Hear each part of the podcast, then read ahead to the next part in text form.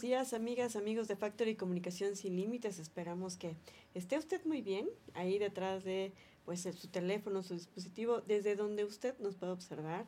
Estamos eh, pues aquí, su amiga Guadalupe Gordillo, desde la ciudad de Comitán de Domínguez, Chiapas, bajo la producción y dirección del ingeniero Dina Ramírez. Y el día de hoy es jueves 22 de junio del 2023 y pues traemos muchas noticias, las más interesantes. El día de ayer no pude estar aquí con ustedes, estuvo Angélica Altuzar como todos los miércoles y los viernes, porque eh, fui a la casa de enlace, a la inauguración de la casa de enlace de Manuel Velasco Cuello y ya les platicaré más o menos cómo estuvo.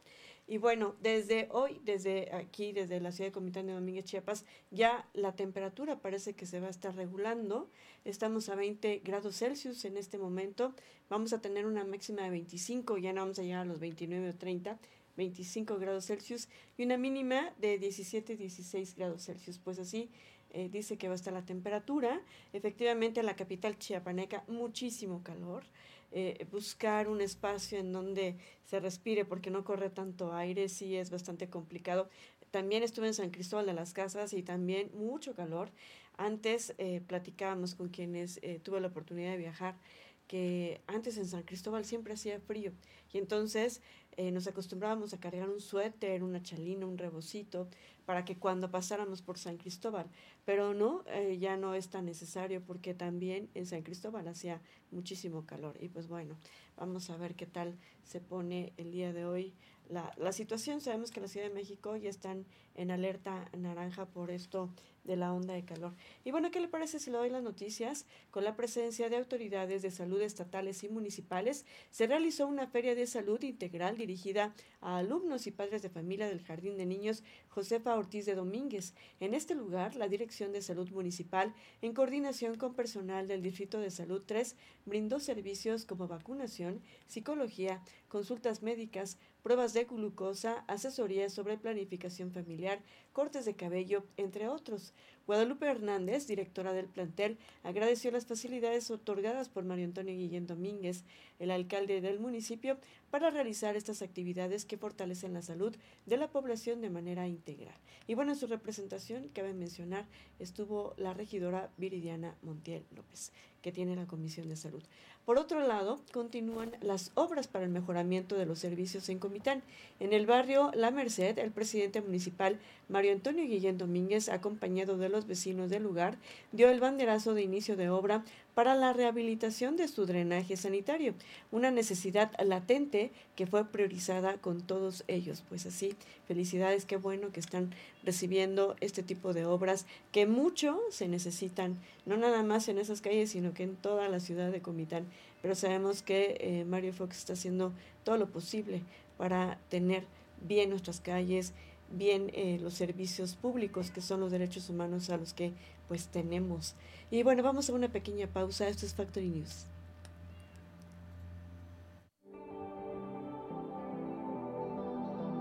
Por tener ese amor a su pueblo y ese amor a nosotros que es las chicas. Me siento muy contento porque él no es de hoy la única, el único banderazo que nos ha dado. Es un orgullo tener al mejor presidente que ha tenido Comitán, me atrevo a decir. Es bueno, es chingón, humilde y conoce lo que el pueblo le duele. Me atrevo a decir que aquí conocimos a, al zorro, que le decimos de cariño, y ahí hemos venido siguiendo la huella. Seguimos trabajando y cumpliendo con las necesidades de los barrios. Y hoy estoy aquí con mis amigas y con mis amigos de Críticas, donde una de las necesidades que ellos tienen es el recarpetamiento de su calle principal. Y hoy estamos aquí para dar el inicio de su obra. Y así seguiremos trabajando por su ciudad y transformándolo. Saludos a todos, señor Fox.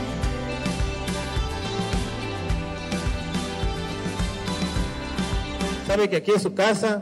Nosotros, héroes de Chapultepec, estamos muy contentos de estar con ustedes, este presidente. Vamos a seguir trabajando, ya que este apoyo Usted sabe que nosotros estamos muy agradecidos con este apoyo y vamos a seguir adelante trabajando con, este, este grande amor que le tenemos al pueblo. Y yo sé que José Joel le tiene amor a su pueblo. Limón y este, las demás comunidades son este, sembradores de corazón, ya sabemos, y por eso bajaste este producto para acá. Gracias. Porque traemos una instrucción del licenciado Andrés Manuel López Obrador, el doctor Rutilio Escandón Cadenas, gobernador del estado, y la maestra Zainia Andrea Gil, que es la encargada de poder ayudar a quien de verdad siembra, a quien de verdad cultiva. Y como también yo soy agricultor, sé quién siembra, sé quién, quién le cuesta para ir a comprar su semilla. Y quiero decirles que este, este producto se les va a entregar a ustedes sin costo alguno. Y va a haber más, estoy muy seguro. Quiero decirles que voy a seguir trabajando y gestionando para poder ayudarlos.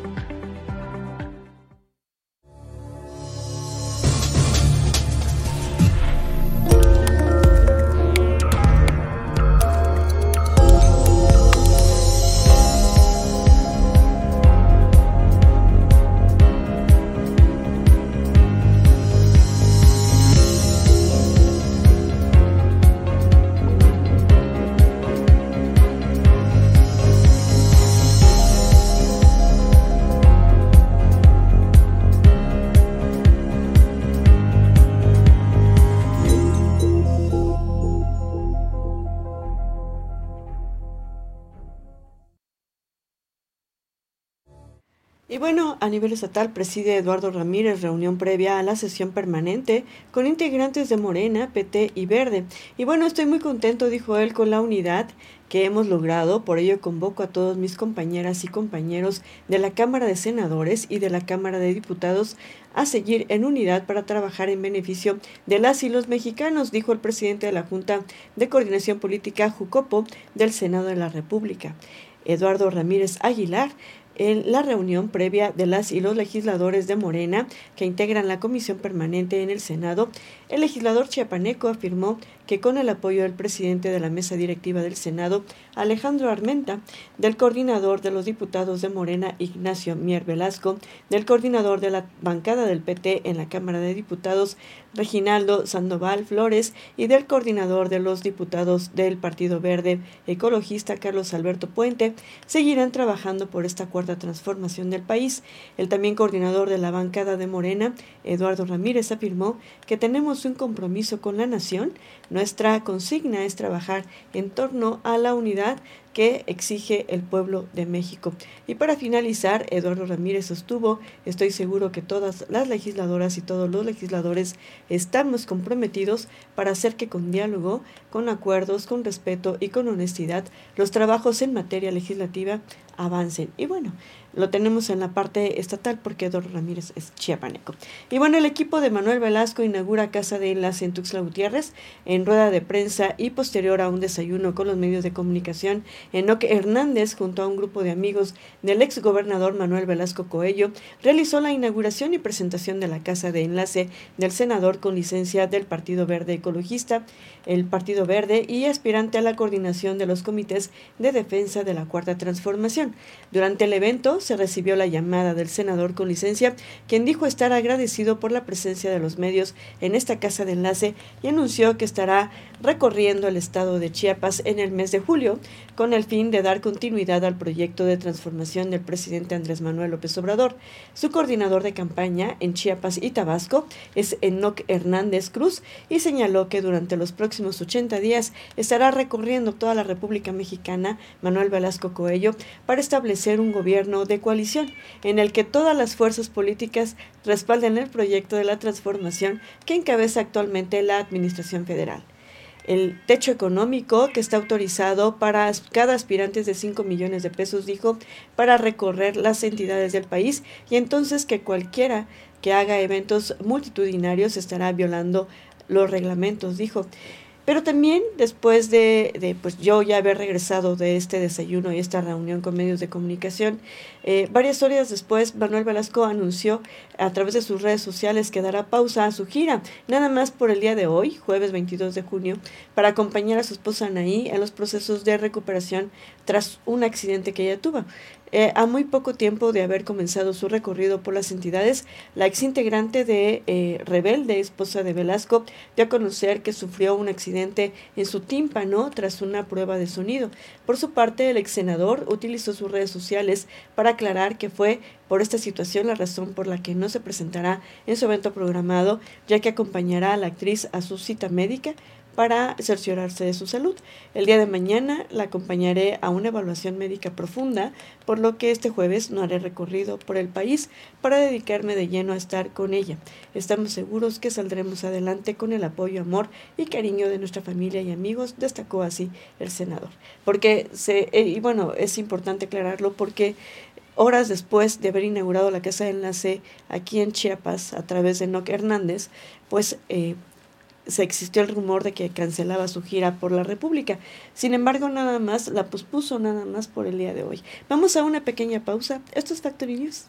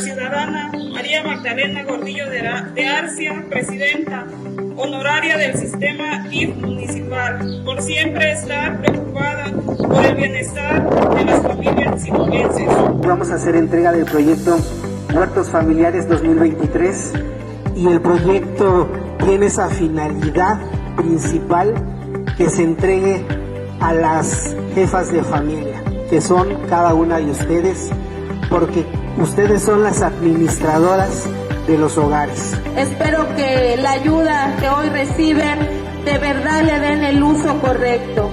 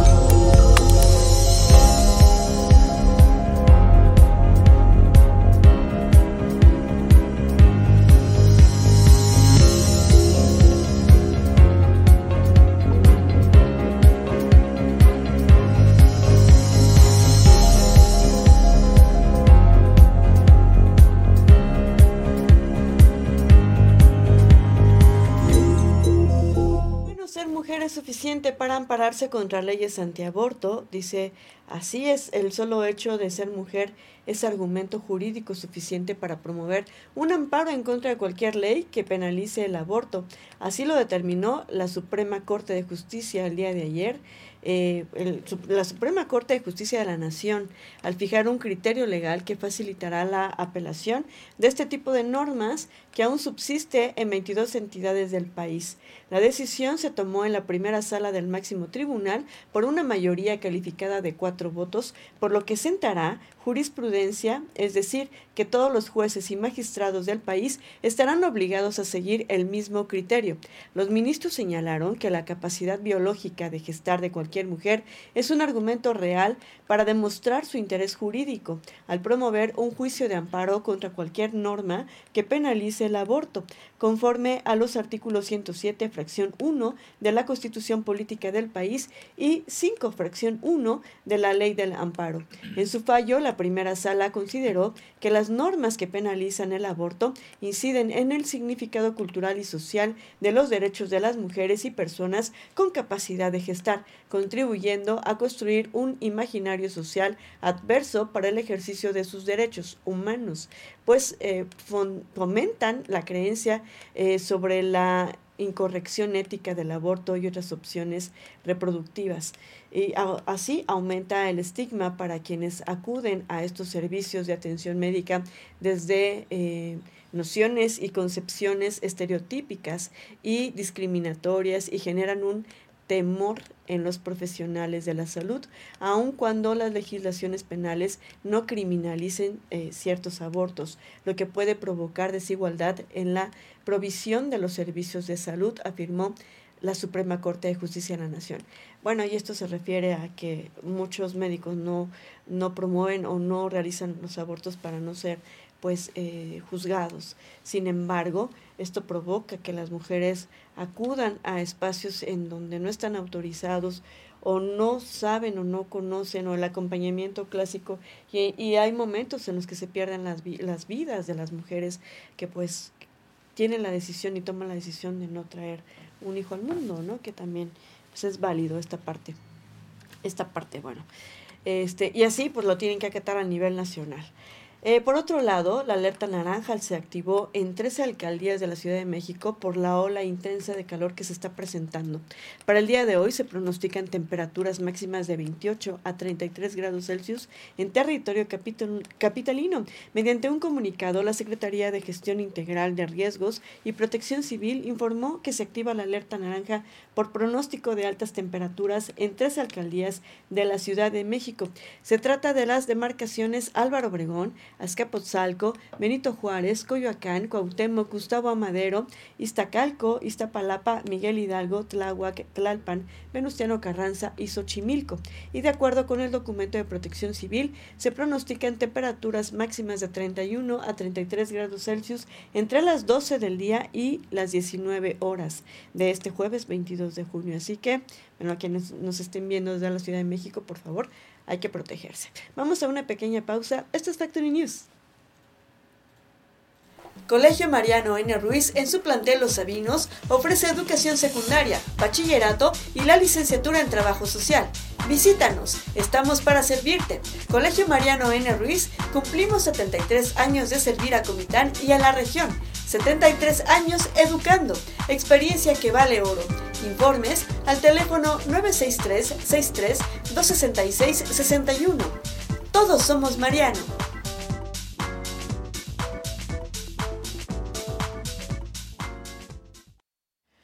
Y bueno, se acabó la esperanza de rescatar a los turistas millonarios a bordo del submarino perdido en el Atlántico Norte, sin tecnología para el rescate. Expertos han declarado desaparecidos a los millonarios perdidos en las profundidades del mar en el Atlántico Norte. Países eh, potencia afirmaron que ya no cuentan con la tecnología suficiente para localizar y llevar a cabo exitosamente el rescate. Se dijo que después de agotadas más de 70 horas de búsqueda, los turistas ya han sido dados por muertos por la falta de oxígeno en el submarino. No hay posibilidades salvo un milagro. Los nombres de los turistas que habían decidido ver los restos del Titanic son el multimillonario británico Hamish Harding, fundador de la firma de inversión Action Group, el empresario pakistaní eh, Shamsada Dawood y su hijo Suleiman Dawood, y el explorador francés Paul Henry Nargeliot, así como el estadounidense y presidente de Ocean Gate, eh, pues Stockholm Rush, pues que en paz descanse, no. Ojalá ocurriera un milagro para poder ser rescatados. Qué pena que se haya perdido este submarino. eh, que tenía esta parte turística para ver los restos del Titanic. Pues estas son las noticias hasta el día de hoy. Nos vemos el día de mañana, porque ya sabe que a través de Factory Comunicación Sin Límites, Factory Comunicación, Noticias desde Chiapas, puede saber y escuchar quién dice qué.